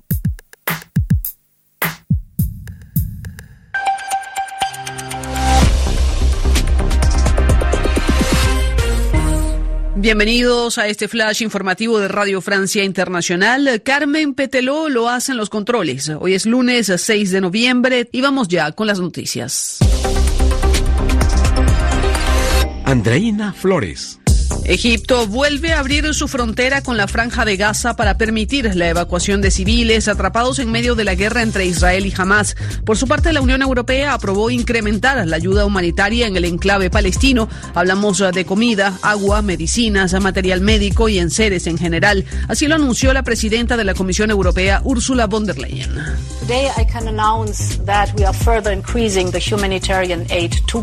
Hoy puedo anunciar que vamos a aumentar la ayuda humanitaria a la franja de Gaza en otros 25 millones de euros.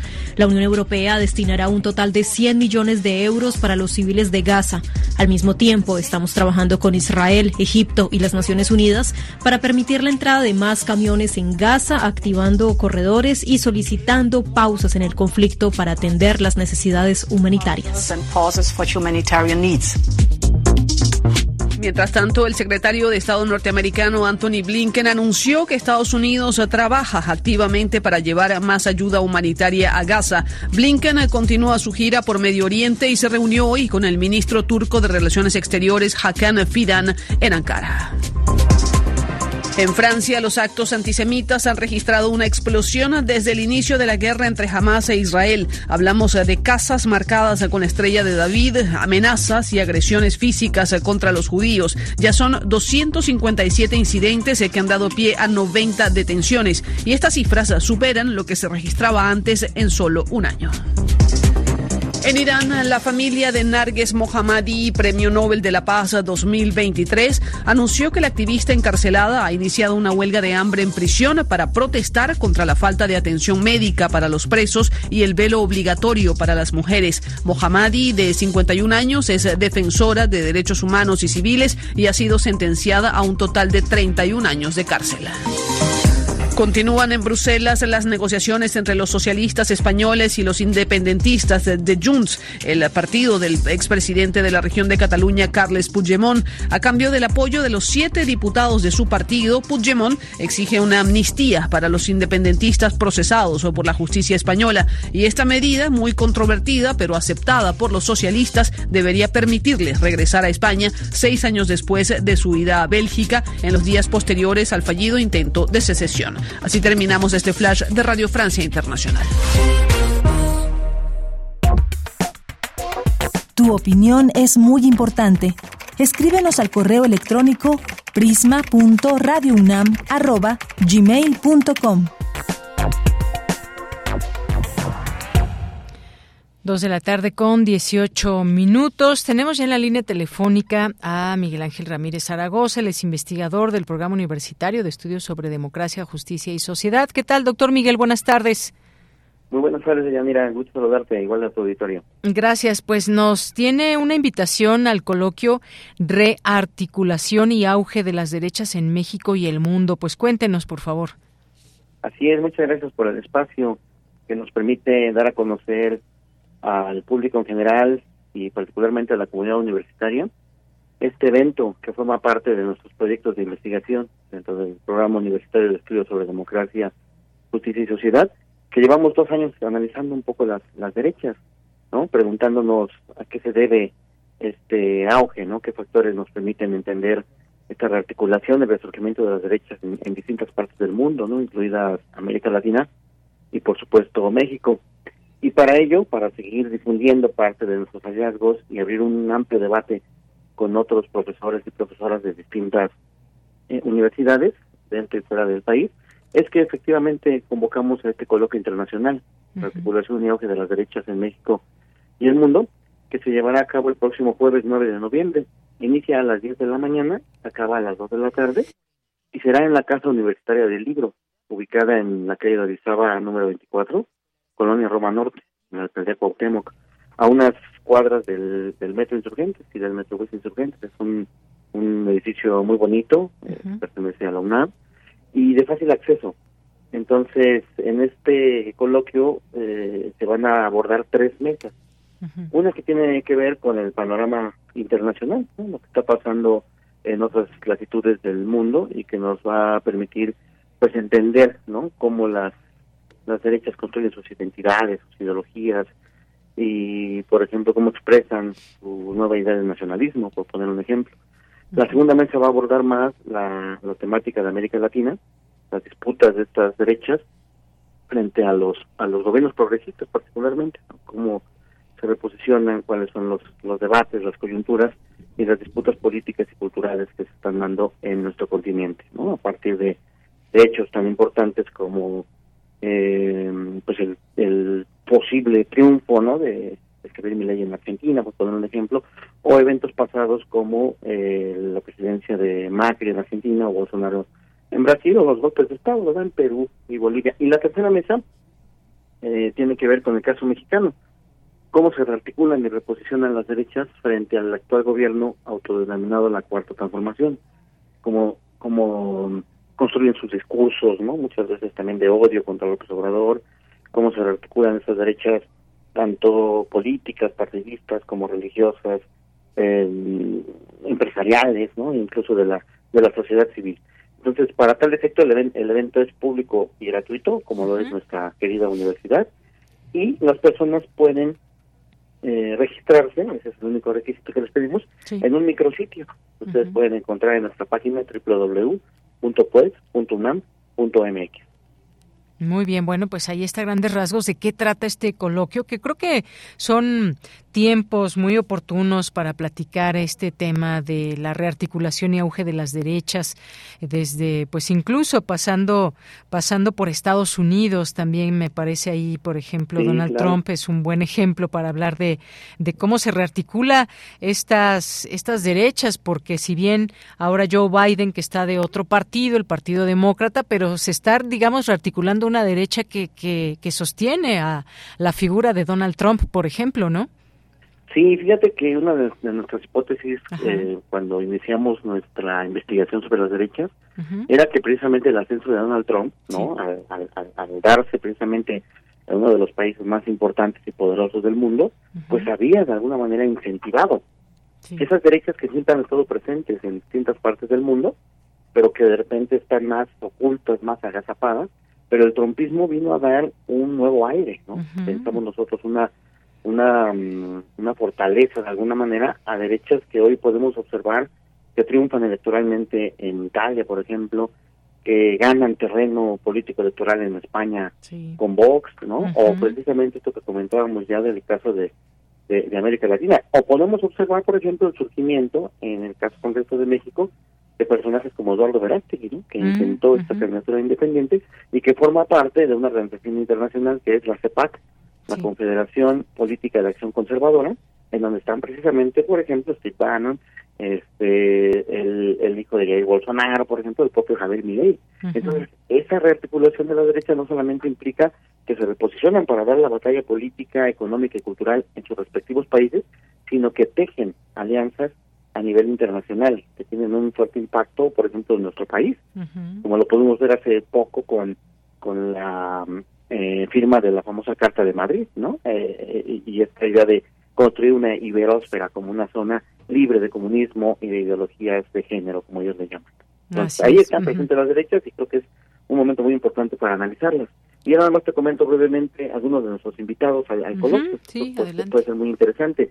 ¿No? Estará, por supuesto, nuestro director, el doctor John Ackerman, eh, Mónica Santillán, que es la secretaria de vinculación del CIDE, ¿no? Este evento lo organizamos en conjunto, el PUET UNAM, con el Centro de Investigación y Docencia Económica, en donde están profesoras como por ejemplo Ruth Dávila, una, una, destacada investigadora, Fernando Vizcaíno, él es del Instituto de Investigaciones Sociales de la UNAM, Gabriela Rivadeneira, a nivel internacional es, es, presidente de la Asamblea Nacional de Ecuador, por ejemplo, y te menciono dos, dos nombres más, por ejemplo Sergio Tamayo, que es especialista en las derechas en México, y David Adler, él es eh, un economista estadounidense, pero su característica por lo cual lo invitamos es porque él es uno de los fundadores de la Internacional Progresista, ¿no? Es, decir, para entender cómo se articulan las derechas hay que entender también cómo se articulan o se dejan de articular las izquierdas, ¿no? Porque finalmente eso es lo que nos permite observar un campo de confrontación, una disputa política que hoy observamos a nivel mundial y que en México particularmente se va a recrudecer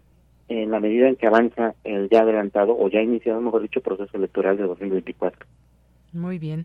Bueno, pues sí, ahí están algunas de las personas que van a participar y creo que va a ser muy rico porque ejemplos hay muchos. Ya mencionaba, mencionabas eh, este tema, por ejemplo, de Argentina, qué pasó con Macri, ahora pues esta posibilidad que aventaja, por hasta donde sabemos un poquito eh, Javier Milei esto qué significaría para Argentina y además no solamente eso, la figura, sino las propuestas que traen muchas veces detrás de todo esto o qué pasa, por ejemplo, qué ha pasado en Perú, en Bolivia, quienes pues bueno, estos países donde se ha tratado de pronto de salirse de los cauces de la democracia, o por lo menos así se puede entender de alguna manera, o, el caso de México, que es muy interesante, porque cómo se posicionan estos grupos de derecha que han visto, pues ya que han quedado, pues han quedado, si no enterrados, pues han quedado muy a la saga, porque pues no se han logrado, digamos que reagrupar muy bien. En esta ocasión, pues intentan hacerlo con, eh, pues varios partidos a la vez, incluso pues partidos que no tienen que ver con la derecha como el PRD, pues está apoyando una derecha, es decir, están pues tratando de abrirse paso ante pues lo que parecería lo que parecería un tema donde la derecha ha quedado fuera, por lo menos este sexenio y a ver qué pasa en el siguiente, ¿no? Donde no traen definitivamente una ventaja. Sí, sí, mira, esto que comentas es muy importante porque precisamente lo que lo que pretendemos también en el coloquio es eh, discutir cuáles son esos nuevos recursos y actores eh, que podemos identificar dentro de las derechas, cuáles son sus nuevas estrategias y radicalidades, ¿no? Por ejemplo, el uso de los medios, las fake news es algo muy importante, sus discursos de odio, y cómo de alguna manera, a la par que reviven viejos discursos, como este era del anticomunismo, ¿no? El antiabortismo, el combate a la ideología de género, pues abren nuevas nuevas propuestas, ¿no? Estas ideas de dolarizar la la economía, ¿no? De, o el caso de, de, de Verástig y de, la posibilidad de que los ciudadanos estén armados precisamente como un mecanismo de defensa ante la violencia y la inseguridad, son una serie de, de, propuestas, ¿no? En donde estas derechas quieren verse con un discurso eh, alternativo que pueda hacer clic en ciertos sectores de la, de la sociedad y que además muchas veces esta es una característica muy interesante, se dicen antisistémicas, ¿no? se dicen en, críticas del orden establecido, cuando finalmente pues son estas derechas ¿no? las que en gran medida eh, impusieron por ejemplo el neoliberalismo como como modelo de desarrollo pero también como modelo cultural no basado en el individualismo en el racismo en el clasismo o estas ideas del del chaleganismo aspiracionismo y que ahora ellas mismas no se dicen ser la alternativa y las que pueden pues llevar a las distintas sociedades a un estadio distinto al que al que se encuentran hoy en día, ¿no? Eso es parte, digamos, de las disputas, de las narrativas que el coloquio intenta eh, desenmascarar o analizar en términos académicos y, por supuesto, también abriendo un debate este, político que es importante, ¿no? En la, en la coyuntura. Pero el evento es, es estrictamente académico. Muy bien, bueno, pues suena muy muy interesante. Dejamos esta invitación, ahí está, pues este eh, cartel también ya que compartimos en nuestras redes sociales, rearticulación y auge de las derechas en México y el mundo. Próximo jueves 9 de noviembre a las 10 de la mañana en la Casa Universitaria del Libro, ahí en Orizaba 24, en la colonia Roma. Eh, se tienen que registrar, como ya bien nos indica Miguel, en puex.unam.mx. Pues muchas gracias. Miguel Ángel Ramírez Zaragoza por estar aquí con esta invitación y darnos pues un poco este contexto de lo que va a tratar, quiénes son las invitadas, invitados para este para este interesante coloquio. Muchas gracias. Al contrario, mira, muchas gracias a ti y los esperamos a todo el público. Bonita tarde. Igualmente, hasta luego, buenas tardes. Bien, pues Miguel Ángel Ramírez Zaragoza es investigador del Programa Universitario de Estudios sobre Democracia, Justicia y Sociedad. Continuamos. Nacional RU. Bien, pues pasamos a los temas nacionales, no sin antes pues dejar un muy breve comentario de lo que ha estado sucediendo pues últimas horas, últimos días allá en Gaza, que pues a decir del secretario general de la ONU dice que Gaza se está convirtiendo en un cementerio de niños, dice Antonio Guterres, habla pues de este tema, eh, 89 personas que trabajaban en la agencia para los refugiados palestinos murieron en este conflicto. Eh, hubo una marcha este domingo, ayer, en la Ciudad de México del Ángel de la Independencia al Zócalo, donde mucha gente se ha unido pues con la voz, la consigna de parar esta guerra que está asesinando a muchas niñas y niños, familias, personas inocentes en general. También esto es parte, está siendo parte de esta de esta guerra. Muertos en Gaza, además, esta cifra que se dio a conocer que suman alrededor de diez mil personas. Imagínense ustedes lo que está sucediendo. Mañana se cumple un mes de este, pues este principal, en principio, ¿por qué se dio todo esto? Pues este ataque que hubo de Hamas, este grupo extremista ahí en Israel y que bueno tomaron a rehenes y demás. Y bueno, pues la respuesta que ha sido tremenda también por parte de Israel en este sentido, en este sentido, detienen al icono, a la ícono palestina Ahed Tamimi por incitación al terrorismo. Eh, dice esta nota a la joven de 22 años que fue detenida en su pueblo natal, en el, en el norte de Cisjordania, informó un portavoz militar. Y bueno, pues las noticias sobre, sobre esta guerra, sobre este conflicto, pues ahí están, son muchas y desafortunadamente se siguen sumando muertes. No hay quien pare, no hay diálogo posible hasta el momento, negociación posible en todo esto. Bueno, en temas ya de México, por supuesto, pues hablar de lo que está pasando en Acapulco. Hoy el presidente Andrés Manuel López Obrador rechaza la creación de un fondo para Acapulco con excedentes petroleros. Sí va a haber apoyo, sí habrá ayuda, pero no a través de los excedentes petroleros. Hoy rechazó esta creación habló, eh, pues bueno, ante la insistencia de la oposición para echar a andar ese fondo. El mandatario subrayó que se cuenta con suficiente presupuesto para atender y apoyar a los damnificados por el impacto del huracán.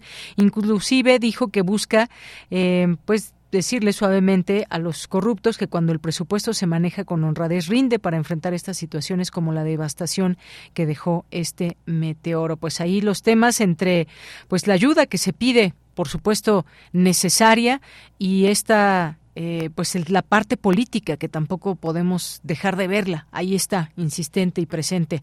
Otis también devastó gran parte del sector agrícola de Guerrero, dice esta nota. El huracán Otis no solo devastó viviendas y comercios, sino también provocó fuertes afectaciones en el sector agrícola, específicamente en cultivos de coco y mango, de los cuales Acapulco es el principal productor de México, así como en maíz, indispensable en la alimentación de la población del estado. Según reportes de gobierno y productores, el puerto de Acapulco no fue la única localidad afectada por ese meteoro categoría 5, sino también otras como Tecpan de Galeana, Atoyac de Álvarez y Coyuca de Benítez, donde no viven del turismo, sino de la agricultura. También un tema importante, por supuesto, a destacar. Se comprometen con el presidente 35 hoteleros de Acapulco a estar en funciones en marzo.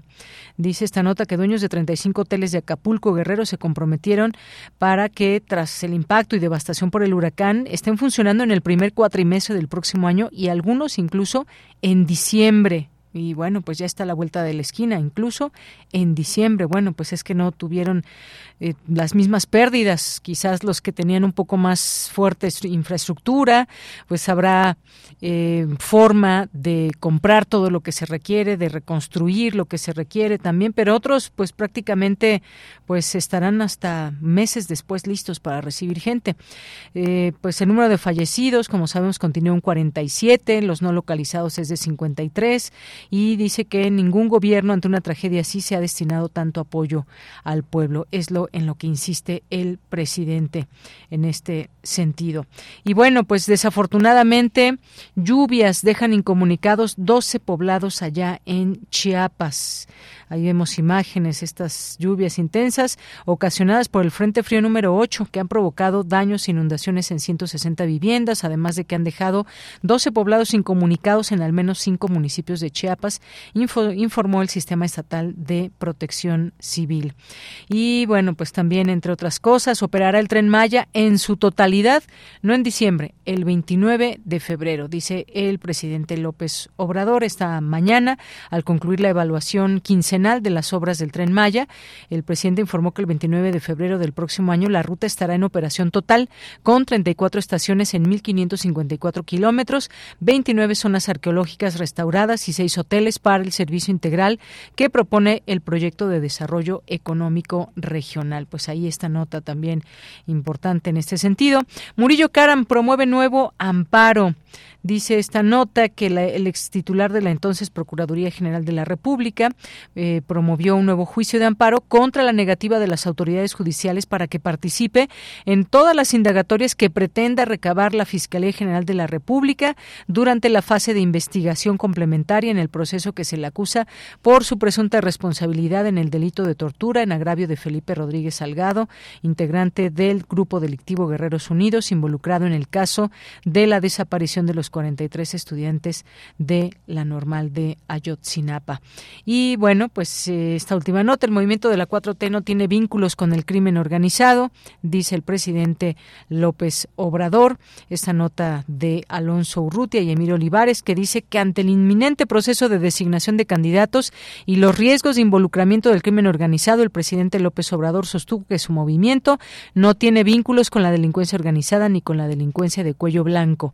Exhortó a los partidos a mantener controles sobre la postulación de aspirantes, recordando que en un momento dado, desde un partido que dirigió, se solicitó la, a la Fiscalía, entonces PGR, información de, sobre quiénes aspiraban a una candidatura para verificar antecedentes. Bueno, pues hasta aquí la información nacional. Nos vamos a la cartografía RU.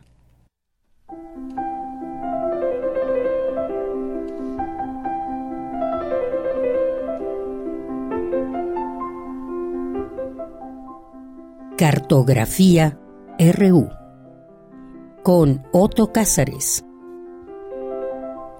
Pues ya está más que listo Otto Cázares, a quien recibimos en este día lunes 6 de noviembre con el gusto de siempre. ¿Qué tal Otto? ¿Cómo estás? Buenas tardes. Estoy encantado de escucharte, Bellanira querida, y estoy encantado de volver a estos micrófonos, de reflexionar con ustedes y de verdad que de nuestro siglo XXI puede decirse, alterando solamente el siglo, pero con las mismas letras, lo que decía Elías Canetti respecto al siglo XX. Decía, sentirse avergonzado de vivir en el siglo XX es una muestra de decencia humana fundamental.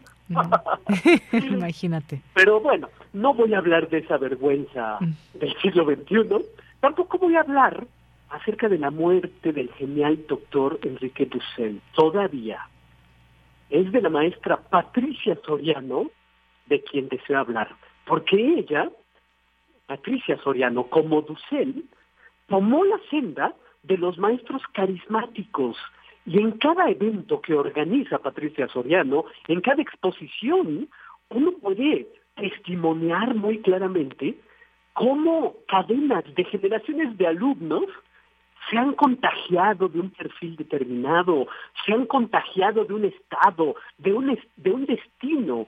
Uno puede ver en los eventos de Patricia Soria- Soriano cómo las generaciones han hecho suyas algunas fábulas pedagógicas indelebles. Fá- fábulas pedagógicas que luego eh, se conversan, se ríen y se recuerdan entre sí. Eh, Patricia Soriano es una ma- maestra que por años ha llevado las riendas de talleres de pintura y de dibujo en la Escuela Nacional de Artes Plásticas de la UNAM, ahora facultad, y en la Esmeralda.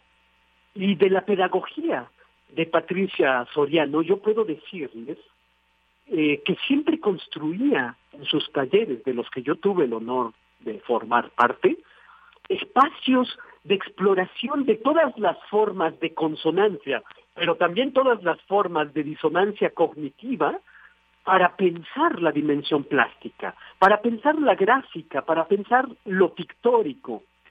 Pero en última instancia, de lo que se trataba en los talleres de Patricia Soriano era de ampliar la idea de la enseñanza de la pintura hacia un modo específico de ver, hacia un modo específico de comprender.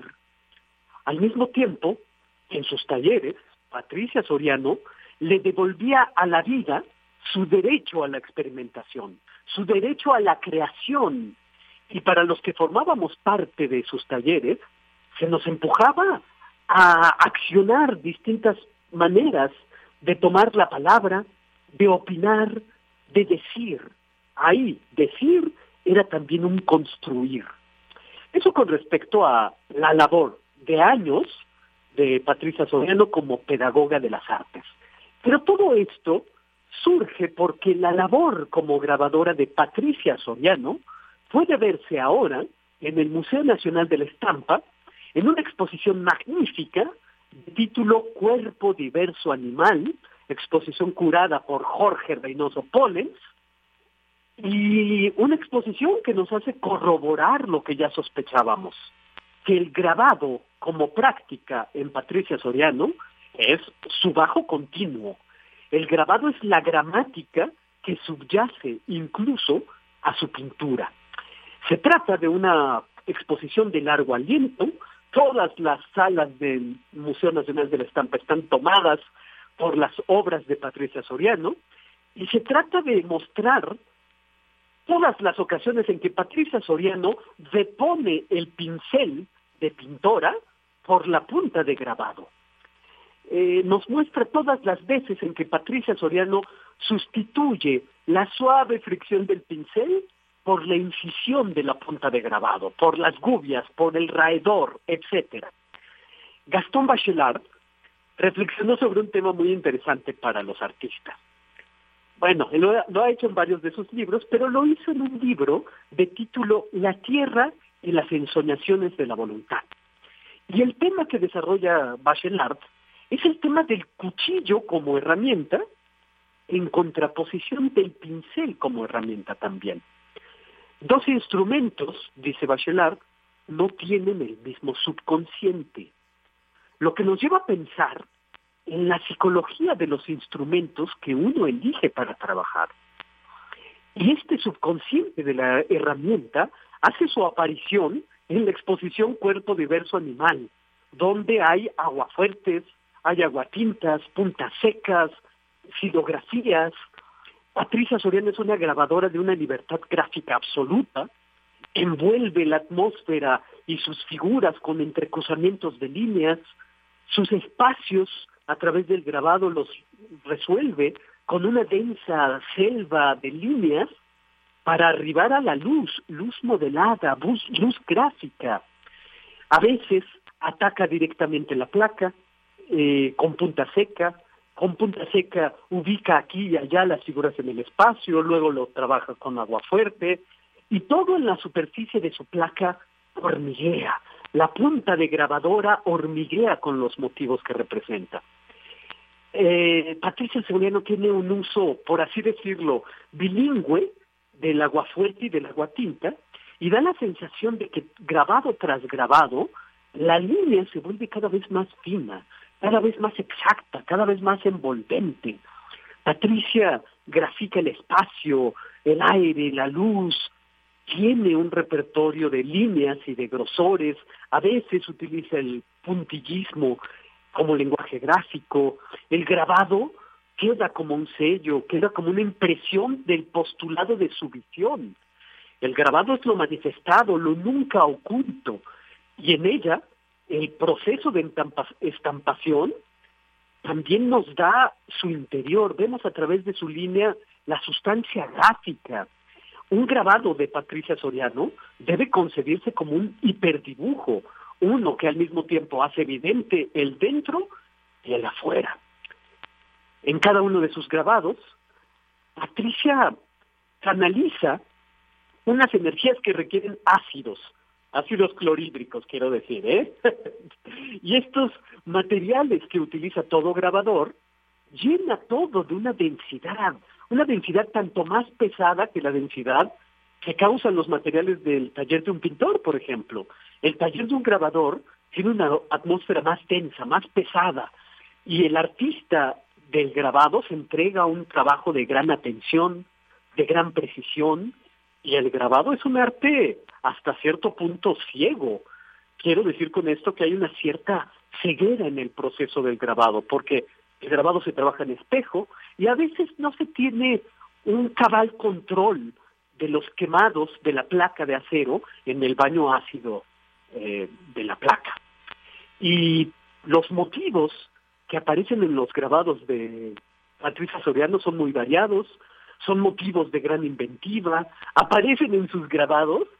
Primero una fauna erotomaníaca divertidísima, animales, perros, humanos con un alto índice de animalidad, animales con un alto índice de humanidad, hay imaginación floral, diablos, gentes en carromatos, gentes que son carromatos, mejor dicho, faldas que se levantan y muestran fauces abiertas en la entrepierna, bebés que salen de flores o bebés que son granadas de mano, una inventiva gráfica que lo absorbe todo en una espiral que nunca llega a un centro, sino que muestra que muchos centros comienzan nuevas invenciones en espiral.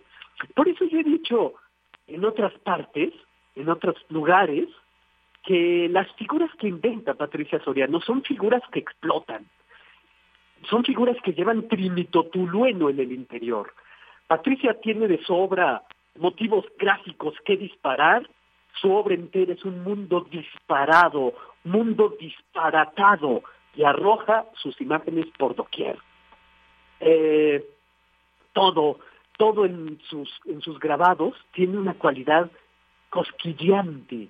Son las cosas que representa capaces de hacernos cosquillas visuales.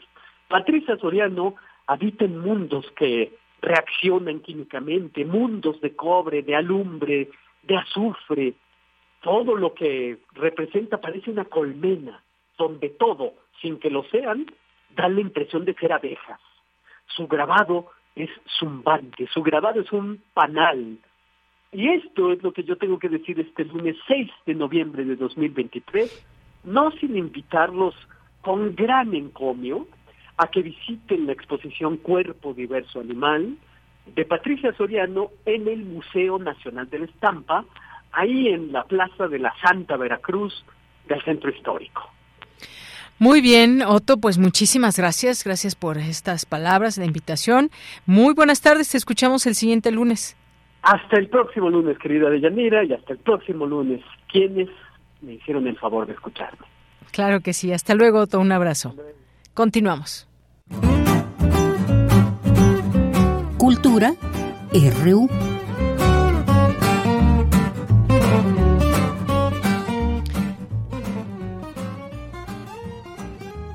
C'est pas vrai ces histoires, mais moi j'y crois.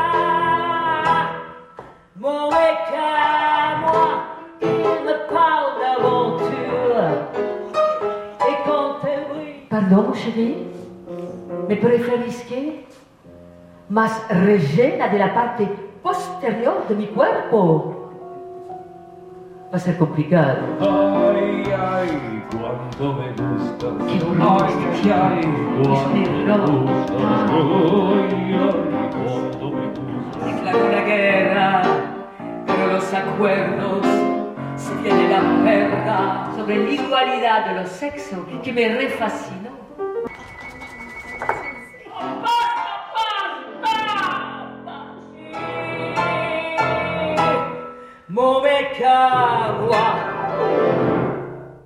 Bien, pues así inicia hoy Cultura con Tamara Quiroz. Adelante, Tamara, buenas tardes. Deyanira, qué gusto saludarte y saludar a las y los que escuchan esta transmisión a través de Radio UNAM, ya acercándonos a la recta final, no sin antes dejarles información de una propuesta escénica que se estará presentando este 8 de noviembre en el Foro del Tejedor. Se trata de La vida no viene sola de Alex Pandev. Alex es una artista multidisciplinaria quien es conocida por su habilidad única de hacer reír y llorar a la vez, gracias a su aguda escritura y su personalidad excéntrica. Después de una formación en ciencias políticas y una destacada carrera como actriz en los teatros más prestigiosos de París, Alex se aventuró a actuar y cantar en Nueva York durante casi dos años. Ha escrito cinco comedias de teatro y ha participado en varias producciones.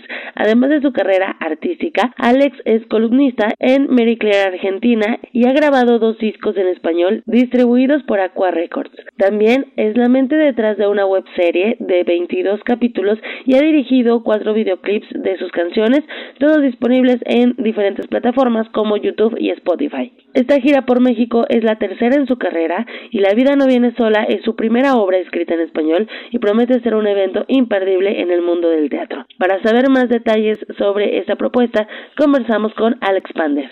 Platícanos eh, cómo surge la idea de este espectáculo y también qué temas se abordan a través de la música. Eh, bueno, La vida no viene sola es una comedia que yo escribí este año que tiene muchísimo de éxito en Argentina, en Buenos Aires, y que trata del amor, solamente del amor. Porque nosotros, chicas, yo tengo un montón, estamos tanto, hay tanto de soltera ahora, ¿por qué? Porque los hombres no, no contestan a lo que nosotros queremos.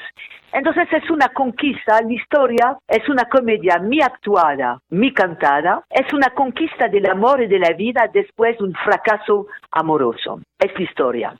La chica conoció a un tipo que no era para ella. Entonces, después de este fracaso, ella se va a conquistar su propia vida, su propia independencia, su propia ser, después de, años de sumisión, digamos, a la masculinidad. Pero ojo, no es una, no es una comedia eh, feminista radical, para nada. Es solamente una historia. Yo tengo muchísimo de amigas de par del mundo y cuando yo vi que había tanto de amigas, divina, joven, profesional, que estaba solita, ahí empecé a a escribir esta obra que se llama La vida no viene sola. ¿Y por qué la música?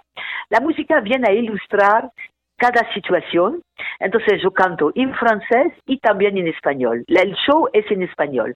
Pero yo tengo bastante de canciones que son reconocidas, como Edith Piaf, etcétera, etcétera. Y también de canción de acá, reconocida también, para ilustrar. Así que todo eso es muy divertido, dura una hora y diez, Estoy acompañada al piano eh, por un divino pianista que se llama Alonso y, mm, y ahí estamos. Mexicano. Muy bien. Alex, ¿cómo ha sido para ti esta mezcla de culturas entre Francia, Argentina y también México, ¿no? Que te estás presentando y que pues de cierta forma pues tiene mucho que ver también, ¿no? O sea, el estarte interactuando con, con el público de diferentes países pues también enriquece. Totalmente. Te, digo de verdad, es una aventura. Eh, eh, es una Yo pienso que el artista, el artista tiene que salir siempre a veces de su zona de confort, de comodidad, de comodidad. Entonces, viste, es una, el público es un público. Vos le das emoción, vos le haces reír, vos le das cosa dramática, un público reacciona siempre con el corazón y vos siempre también. Vos le das todo lo que es posible. Pero ahora yo tengo realmente un pie en París, un pie en Buenos Aires, y porque yo soy absolutamente enamorada de tu país, pero de profundamente, me encantó México, yo quiero tener un pie también acá. Vamos a ver si le voy a lograr. Pero por ahora, cuando yo encontré el público mexicano, realmente fue una historia de amor. Es tan lindo, tan divino, así que para mí, artista, es un, no solamente un regalo de la vida, pero también es una es un es un logro emocional muy intensa de lo que estoy haciendo ahora con tres eh, países y cultura distinta. Enhorabuena por ello y esperemos que sí te quedes acá un buen rato. Ya te habías presentado también, me parece, ¿verdad? Si no mal recuerdo. Sí, sí, voy a venir a otro país y, y voy a actuar y voy a cantar y voy a escribir porque yo soy también eh, columnista a la, a la revista Marie Claire, supongo que vos conoces Marie Claire, es la más importante revista eh, femenina del mundo. Eh, y yo soy también crítica de, de, de, teatro en una otra revista. Y estoy autor de teatro, guionista por película, y yo hago todo, todo mi video, mi clip video que vos puedes ver en YouTube, en mi nombre, todo eso, eh, viste, es una circulación sanguínea que tengo adentro y seguramente que voy a volver acá con un proyecto nuevo. Pero te digo, México es tan grande que yo puedo, yo puedo me aprovechar de la vida, no viene sola, tranquilamente dos años de más. Muy bien. Alex, haremos la invitación a nuestro auditorio a que conozca más de tu trabajo en la revista y en todo lo que haces y además en esta propuesta, La vida no viene sola. Te agradezco que nos hayas tomado la llamada. Para, para, para, una segunda. Lo que es importante es que la gente, si quieres me conocer y ver lo que yo hago, hay que seguirme en Instagram, Locura de Alex. Es una sola palabra, Locura de Alex. ¿Te entiendo lo que yo digo? Ajá. Okay. Locura de Alex, Instagram. Y lo que es muy importante a saber es que yo me presento el 8 de noviembre a el Foro del Tejedor a las 8 de la noche por una sola representación excepcional, porque estoy de gira en todo tu país.